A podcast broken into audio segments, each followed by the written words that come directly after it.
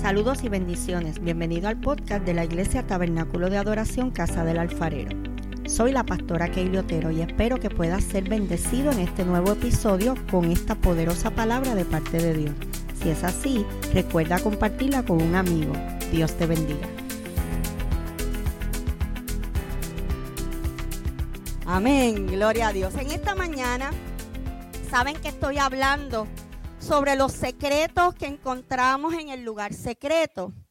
Y hoy les voy a traer un tema que nadie quiere hablar de eso, porque de esta palabrita en particular que yo voy a traer hoy, nadie quiere hablar de ella, pero es algo que todos tenemos seguro. Y es, el tema de hoy es el secreto de morir en el lugar secreto.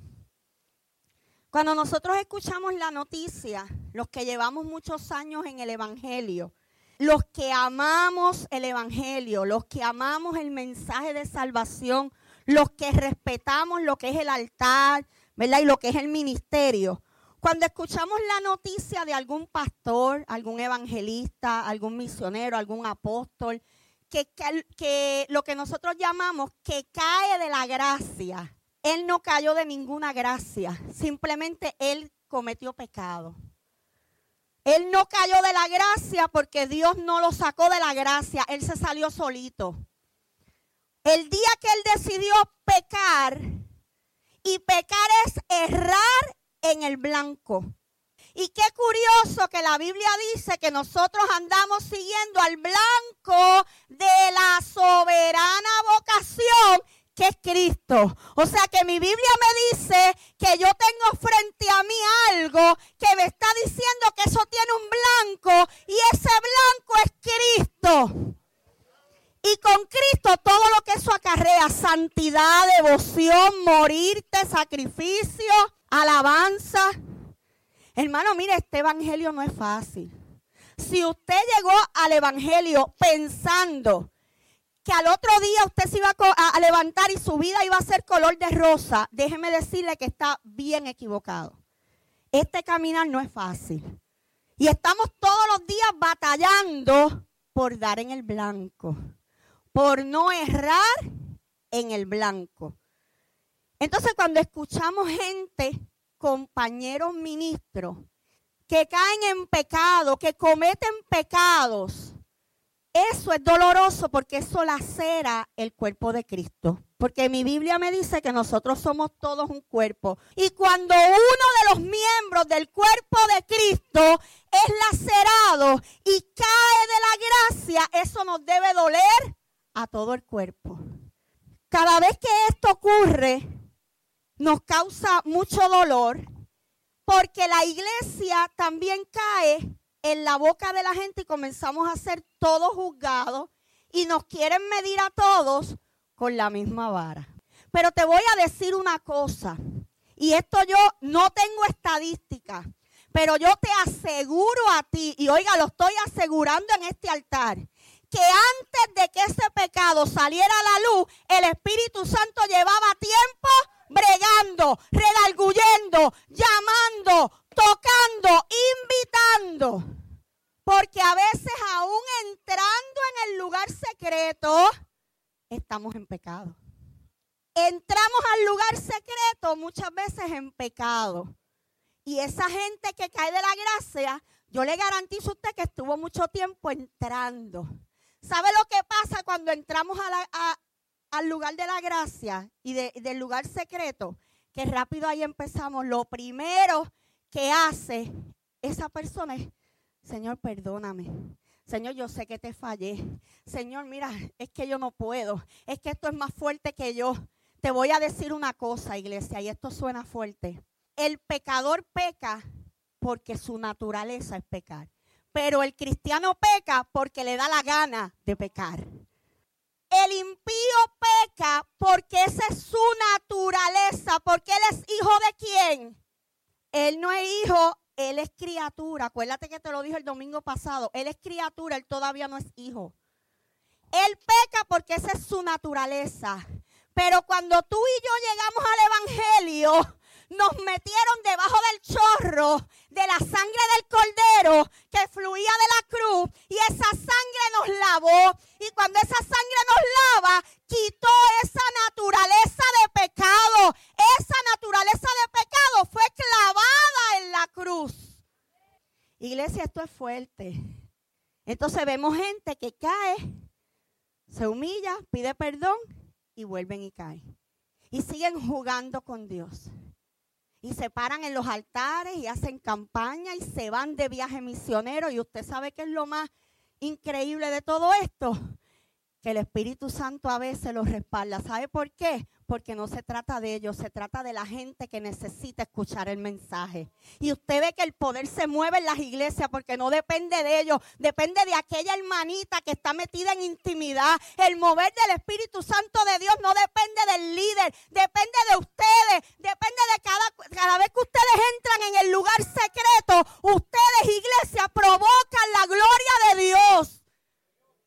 Por eso es que iglesia, usted juega un papel muy importante.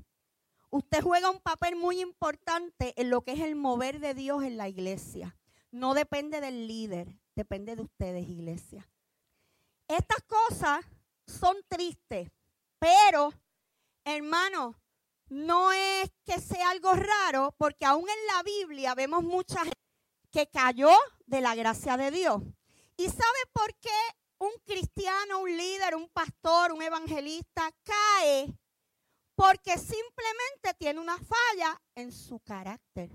Y hoy yo te voy a hablar un poco del carácter y ese es un tema que aquí le damos bien duro. Y carácter no es, ay, esa persona en seria tiene carácter. No, eso no es el carácter. Ay, esa persona es así como bien intelectual. Tiene, no, no, eso no tiene que ver con el carácter. ¿Sabe lo que es el carácter? El carácter es lo que usted es cuando está solito. Cuando nadie lo está viendo, cuando no hay testigos, porque frente a los testigos nos ponemos una máscara y sonreímos. Pero en la casa llegamos a pelear con el marido, con los hijos, a insultar al vecino. Ese es el carácter. Lo que yo soy en mi intimidad, ese es mi carácter. Pero yo te tengo noticia ese carácter hay que llevarlo al lugar secreto. Porque ese carácter que a Dios no le agrada no va a morir en ningún otro lugar. ese carácter no se va a morir en el altar mientras yo predico. Ese carácter no se va a morir detrás de la batería mientras Ander le da los palitos. Ese carácter no se va a morir mientras yo voy casa por casa repartiendo un tratado. Ese carácter se va a morir en el lugar secreto. Ser usado no necesariamente quiere decir que eres aprobado. Ser usado no significa que soy aprobado. Vuelvo y te digo, hay mucha gente en los altares soltando una palabra, soltando un rema, la gente convirtiéndose, la gente siendo libre, pero en la intimidad son adúlteros, fornicarios, mentirosos, que roban, que hurtan. Ah, pero en el altar el Espíritu se mueve. Porque ser usado no es lo mismo que ser aprobado. Y yo te lo voy a probar por la Biblia. Pero antes quiero decirte qué es el carácter. Nosotros debemos, número uno, debemos siempre buscar la aprobación de Dios y no los halagos y los aplausos de la gente. Mucho nos encantan los aplausos de la gente. Pastora, qué bien quedó ese mensaje. Pastor, ese mensaje estuvo. ¿Sabe qué? Ese es el halago de la gente. Nosotros no necesitamos los aplausos y los halagos de la gente, necesitamos la aprobación de Dios. ¿Te está Dios aprobando? Aprueba a Dios lo que tú haces. Aprueba a Dios cuando tú predicas. Aprueba a Dios cuando tú evangelizas. Aprueba a Dios cuando tú adoras. Número dos, debemos velar nuestro carácter. A ese lo velamos nosotros. ¿Sabes que El Espíritu Santo siempre está ahí ayudándonos. Y como yo te dije la semana pasada, que ellos son tres personas, pero actúan y trabajan juntos y a la misma vez son uno y le llaman la Trinidad. Cuando nosotros tenemos fallas en nuestro carácter, el primero que empieza a operar es el Espíritu Santo, porque es que el Espíritu Santo es, mire, ese está ahí. Cuando vamos delante del Padre y sometemos ese carácter, entonces el Padre es el que comienza a transformarnos. ¿Qué es carácter? Carácter es lo que somos cuando nadie nos ve. Es lo que aflora en momentos de presión. El carácter es un conjunto de rasgos, cualidades o circunstancias que indican la naturaleza de una persona. El carácter es lo que yo soy. Son mis cualidades, son mis rasgos, son mis circunstancias. Algunos rasgos yo los puedo heredar de mi papá, de mi mamá, de mis hermanos, de mi tatarabuelo, pero otros son míos, netos míos. La manera de pensar y actuar que lo distingue de los demás, eso también es carácter. Tengo que decirte que a mayor intimidad, porque en estos días estamos hablando de la intimidad, porque en estos días estamos hablando del lugar secreto y al lugar secreto usted lo que va es a buscar intimidad con el Padre. Pues a mayor intimidad con el Padre en el lugar secreto, pues ¿sabe qué? Prepárate. Porque entonces es que nuestras expectativas son, yo voy a entrar a su presencia para que Él me llene. Yo voy a entrar a su presencia para que Él me use. Yo voy a entrar a su presencia para que Él me diga cuál es mi ministerio. Yo voy a entrar a su presencia para que Él me catapulte. Yo voy a entrar a su presencia para ser cabeza y no cola. Pero en esta mañana te estoy diciendo que Dios te mira y te dice, papá, cuando tú entres a mi presencia y a mi intimidad, yo voy a empezar a matarte. Tú vas a empezar a morir. Pero nadie dice, ay Señor, aquí vengo a tu presencia a morirme. Hasta hoy. Porque de hoy en adelante usted va a decirle, Señor, aquí estoy. Hoy vine a morirme un poquito más que ayer. Señor, aquí estoy. Hoy vengo a morirme en el lugar secreto ejemplos de gente que eran desaprobados por Dios por faltas en su carácter, pero siguieron un tiempo operando. Siguieron un tiempo haciendo cosas. Pero ¿sabe lo que pasa con el que es desaprobado? Tarde o temprano vas a estar expuesto. Que eso un día va a salir a la luz. ¿Sabe por qué? Porque Dios tiene que limpiar la casa. Si hay un ministro en pecado, tarde o temprano va a salir a la luz. Gloria a Dios. El primer ejemplo que te voy a dar es Elí. Elí era el sacerdote. Elí ministraba en el templo. ¿Sabe qué? Pero parece que con los años Elí, porque Elí era un hombre de Dios. No estamos hablando de cualquier persona. ¿Ok? Estamos hablando de Elí uno de los sacerdotes más grandes que tuvo el pueblo de Israel. Pero ¿qué pasa, hermano? Mire, con el tiempo, Elí se fue poniendo blandito. Dice la Biblia que sus hijos hacían lo que le daba la gana en el templo, profanaban el templo y él se hacía el de la vista larga. Tenga cuidado, hermano, que hasta eso usted tiene que administrar bien. Si su casa es un hogar cristiano y su hijo o su hija quiere irse a vivir con una novia o un novio, y no permita que se lo traiga a su casa. Usted le dice, esa es tu decisión, ok, ya tú eres mayor de edad, pero aquí no me la vas a traer porque en mi casa yo no permito fornicación, porque en mi casa yo no permito el pecado. Suena fuerte, pero es así. Eso es carácter. Yo no te enseñé eso aquí. Tú quieres pecar y fornicar, te alquilas un cuartito, una casita y te vas. Elí se hacía el de la vista larga. ¿Sabe que cuando Samuel empieza a ir donde Elí, Elí, ¿tú me llamaste? No, muchacho, yo no te he llamado, vete, acuéstate.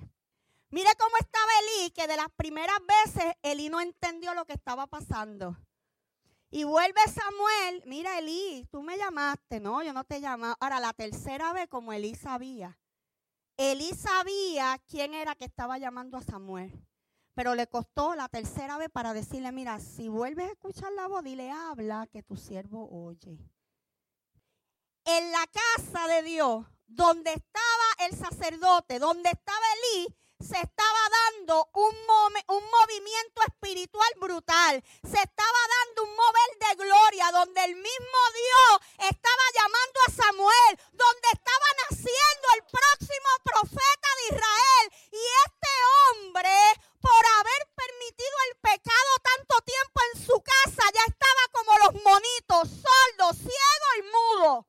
Y la gloria manifestándose en plena casa. Y él un hombre que tuvo sus tiempos de gloria. ¿Usted sabe cómo terminó Elí? Y dice la Biblia que cayó, estaba sentado en la silla, porque ¿sabe qué? Eso era lo único que le quedaba a Elí, sentarse en la silla. Mientras Elí se sentaba en la silla, el pueblo decía, oh, ahí está Elí. Pero el pueblo no sabía que al pobre Elí lo único que le quedaba era la silla. Ya ahí no había poder, ya ahí no había autoridad, ya ahí no había visión, solamente una posición.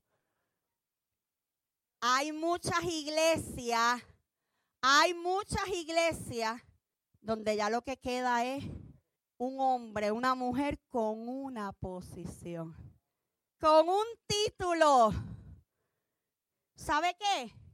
En la misma silla que se sentaba, se cayó y se esnucó y se mató. Ese fue el final de Eli. Tenemos otro llamado Saúl. Y en este, mire, este caso es interesante. ¿Sabe por qué? Porque yo tengo que decirle a todo líder, nosotros los líderes no somos eternos. Todo líder necesita un sucesor. Esto es pasajero. Y en algún momento va a haber que pasar. Cuando la gente entienda que el ministerio no es una carrera solitaria, cuando la gente que tiene ministerio entienda que es mejor correr la carrera del relevo. Yo corro un ratito y te paso el batón. Tú corres un ratito y te paso el batón. Pero la gente quiere echarse la carrera completa. Y Saúl pensaba que él iba a ser eterno. A Saúl se le olvidaba que él iba a envejecer y que Israel necesitaba rey con él o sin él. ¿Eres tú o no eres tú? Israel necesitaba un rey. Y la iglesia necesita líderes conmigo o sin mí. Entonces por eso me trae gente que me va a ayudar. Saúl, después que, después que David hizo, y sabe una cosa, hermano, el corazón de David siempre fue el corazón correcto. David sabía cuál era su posición y David sabía cuál era la posición de Saúl, él lo sabía. ¿Sabe una cosa? Vuelvo y digo, no busques la aprobación de la gente, busca que Dios no te deseche nunca de su presencia. La aprobación de la gente no importa, lo que importa es que Dios no te deseche de su presencia. Ahora vamos a hablar de Sansón. Sansón, ese era el fuertote ese que Dios se lo dio a su mamá. ese niño fue un regalo y cargaba una promesa. ¿Cuál era la debilidad de Sansón? Ese tenía la carne a flor de piel. Su falla en el carácter tenía que ver con lo sexual. En este tiempo de ayuno y de intimidad, una de las cosas que Dios está llamando a la iglesia es al orden y a la corrección. ¿Ok? Y los pastores somos amados, queridos. Mientras el mensaje es Dios te va a bendecir, Dios te va a prosperar, eres cabeza y no cola. Eso nos encanta. Pero cuando el pastor empieza a corregir, ahí la cosa se pone difícil. Pues usted sabe cuál fue el final de Sansón. Pero hay algo interesante en la historia de Sansón y ahí es donde yo los quiero llevar, aún con la falla de Sansón, un día fue y agarró una quijada y con una quijada de un burro mató a un montón de gente. Ya en ese momento Sansón había pecado. ¿Qué yo te estoy hablando? Eso habla de la misericordia de Dios. Hermano, Dios nos da break, Dios nos da espacio, Dios nos da, mira, el Espíritu Santo nos redalguye, el Espíritu Santo tiene compasión de nosotros. Si el Señor y el Espíritu Santo fueran a consumirnos a la primera, la, el 75% de nosotros ya no estuviera aquí. Con todo y eso, Sansón tuvo esa victoria. Y al final, ya Sansón humillado, ciego, amarrado, el Espíritu Santo vino sobre él porque lo que le daba la fuerza a Sansón era el Espíritu Santo. Y dice que Sansón movió los cimientos de aquel lugar y murió, pero mató a toda aquella gente. ¿Sabe qué? El Espíritu Santo es así.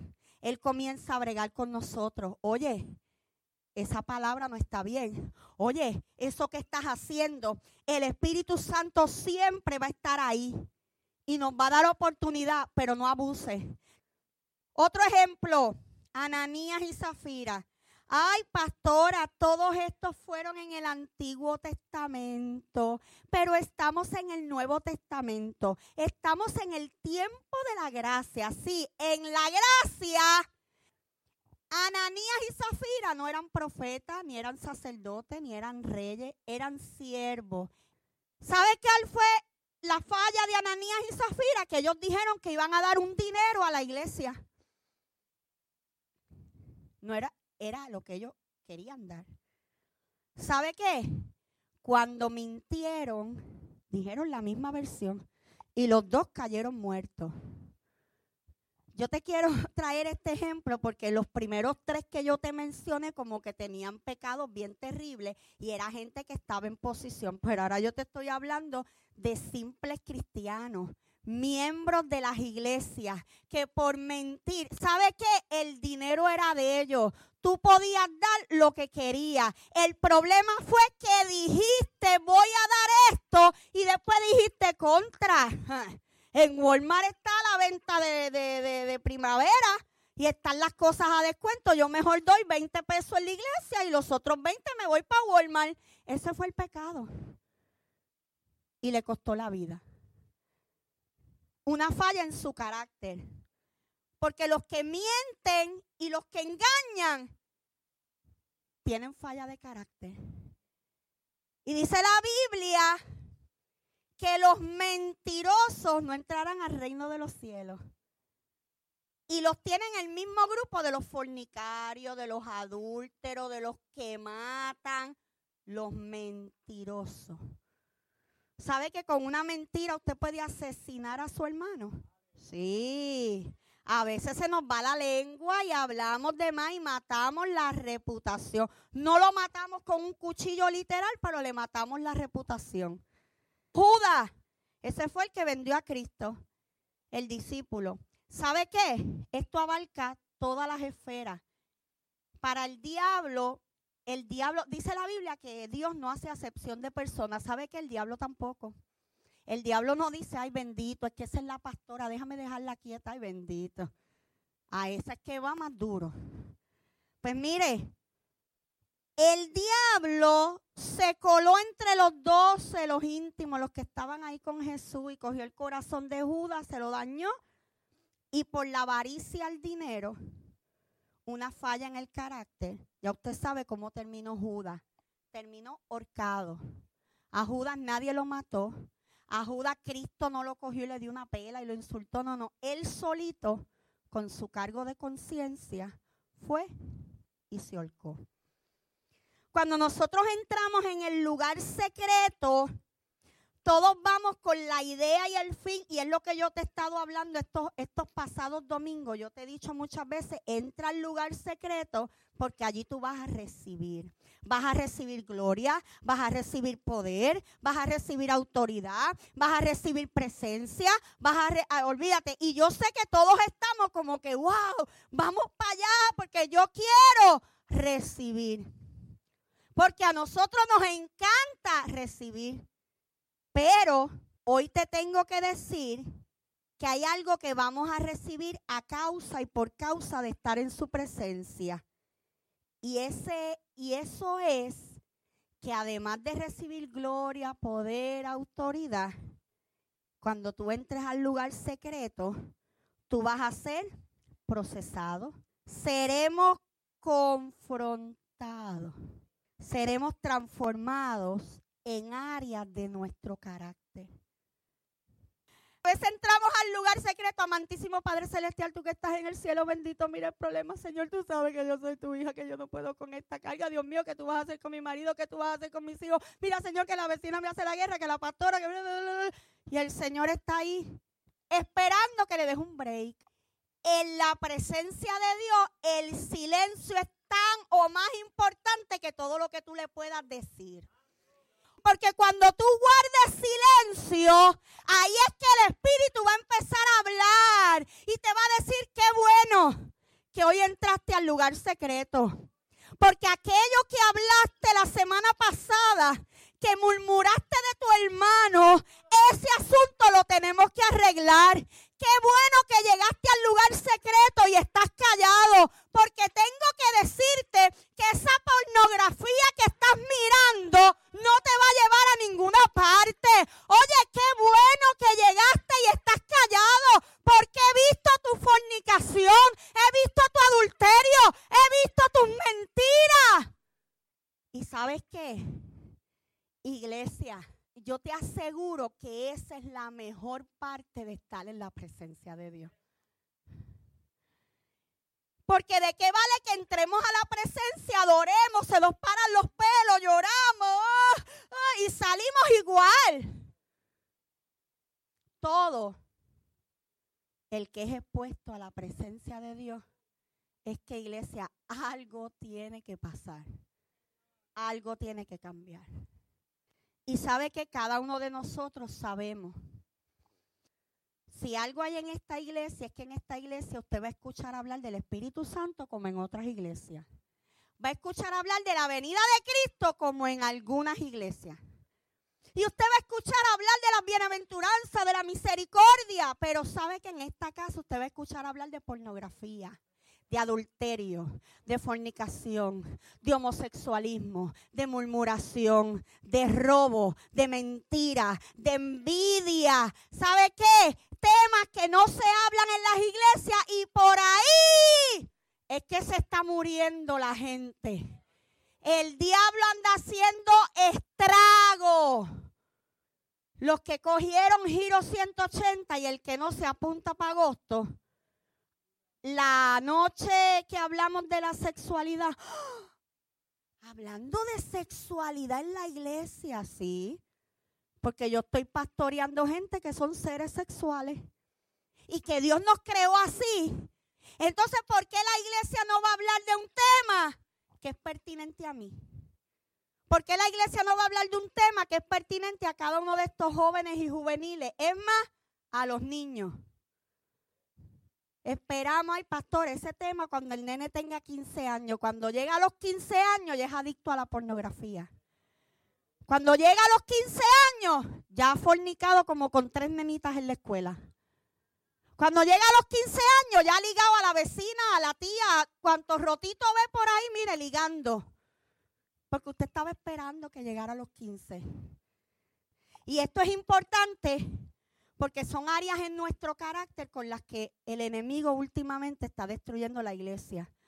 Estos temas son pertinentes porque nosotros estamos pidiendo gloria. Nosotros queremos gloria. Nosotros queremos entrar en el lugar secreto. Nosotros queremos salir y conquistar la gente. Nosotros queremos evangelizar. Queremos ir. Queremos entrar. Pero ¿sabe qué? Hasta que no trabajemos individualmente y colectivamente con áreas en nuestro carácter, tú con el tuyo, yo con el mío, no vamos a ver a magnitud lo que Dios quiere hacer con nosotros, en nosotros y a través de nosotros. Hay algo que nosotros vamos a recibir a causa y por causa de estar en la presencia de Dios y es que nuestro carácter va a ser puesto a prueba. Si el carácter no es tema de intimidad entre papá y yo, hay problemas en esa intimidad. ¿Qué yo te quiero decir? Ah, yo los estoy enamorando del lugar secreto, pero te voy a decir una cosa. A veces el lugar secreto es para papito, pero a veces el lugar secreto es para escuchar el Espíritu de Dios te corrija. Y hasta castigo hay envuelto. Si el carácter no es tema de discusión cuando estamos en nuestra intimidad con Dios, si no hablamos de ello en el lugar secreto, perdemos lo más importante de estar en su presencia. Quiero traerte un último ejemplo y es que un día Jesús va caminando y encuentra a una mujer sorprendida en adulterio. Jesús no justificó el pecado de aquella mujer, pero los que la acusaban también eran pecadores. O sea, Jesús no llegó a pasarle la mano a la mujer. El problema con Jesús era que los que la estaban acusando, pues también eran pecadores.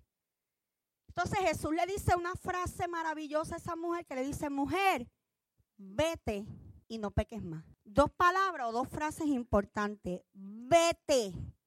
Ahí está el perdón. ¿Dónde están los que te acusan? Ah, se fueron. Soltaron las piedras. Ya no te acusan. Ah, pues yo tampoco te acuso. Vete. Ahí está el perdón. Quiero que no pierdas de perspectiva que hoy tú no vayas a salir. Mi intención no es que tú salgas de aquí sintiéndote, ay Dios mío, soy el más pecador. No, es más, si te sientes más pecador, hoy, no es mañana, no es el mes que viene, no es cuando termine el ayuno, hoy hay perdón para ti.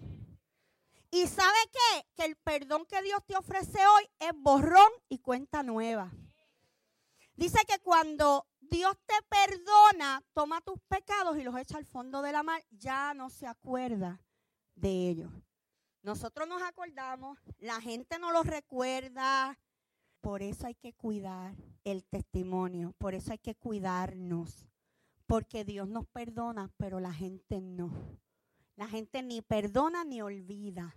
Entonces ya hay gente, hay muchos ministros que hace rato Dios los perdonó, que es para estar trepados en un altar nuevamente hace tiempo, pero la gente no los perdona.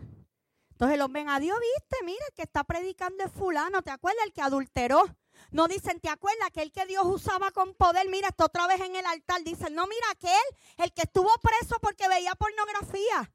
Mira, está predicando otra vez. Así somos, iglesia.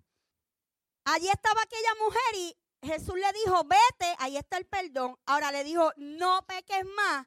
Es el cambio de carácter. Yo te perdono, pero tu carácter tiene que cambiar. De nada vale que yo te perdone hoy, te libre de las pedras y mañana tú estés en la cama otra vez con otro hombre, adulterando, porque será su pecado. Debemos dejar que el Padre a través del Espíritu nos corrija. Voy a leerte Proverbios, dos citas bíblicas. Proverbios 3:12 dice, porque Jehová al que ama castiga y como el Padre al Hijo a quien quiere.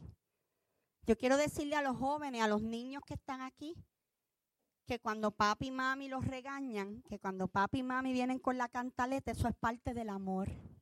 Dios al que ama castiga al que Él quiere como hijo. Por eso cuando vamos al lugar secreto, como Él es tu padre y tú eres su hijo, prepárate porque una de las experiencias que vas a vivir en la intimidad con Dios es que serás corregido. Cuando entres al lugar secreto a orar, la Biblia dice que Dios te ve. ¿Verdad? Eso yo te lo dije. Tu padre que ve en los secretos, dice la Biblia que Él te ve y que te recompensa en público.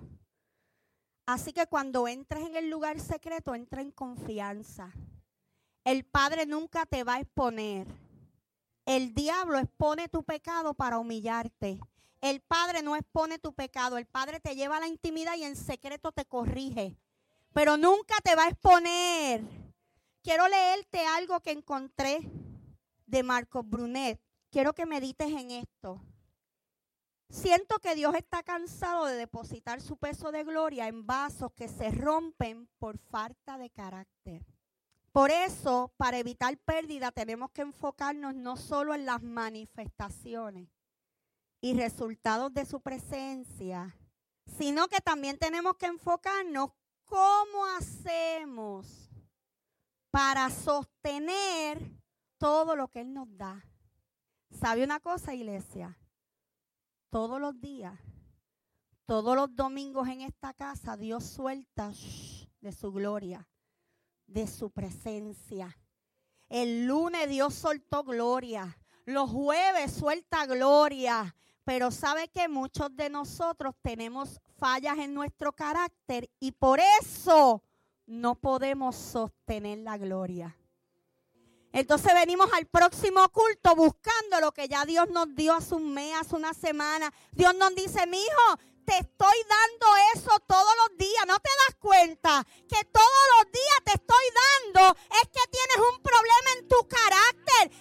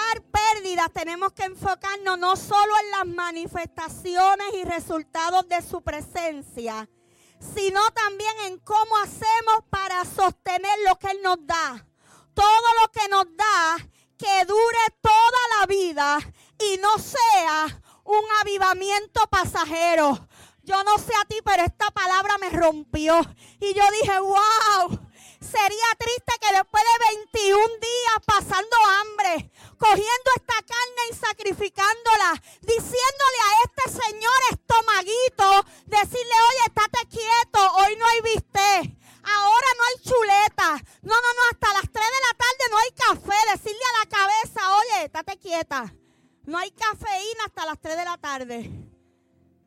Pero iglesia, si no hay cambio en nuestro carácter, esos 21 días se van a ir por el chorro.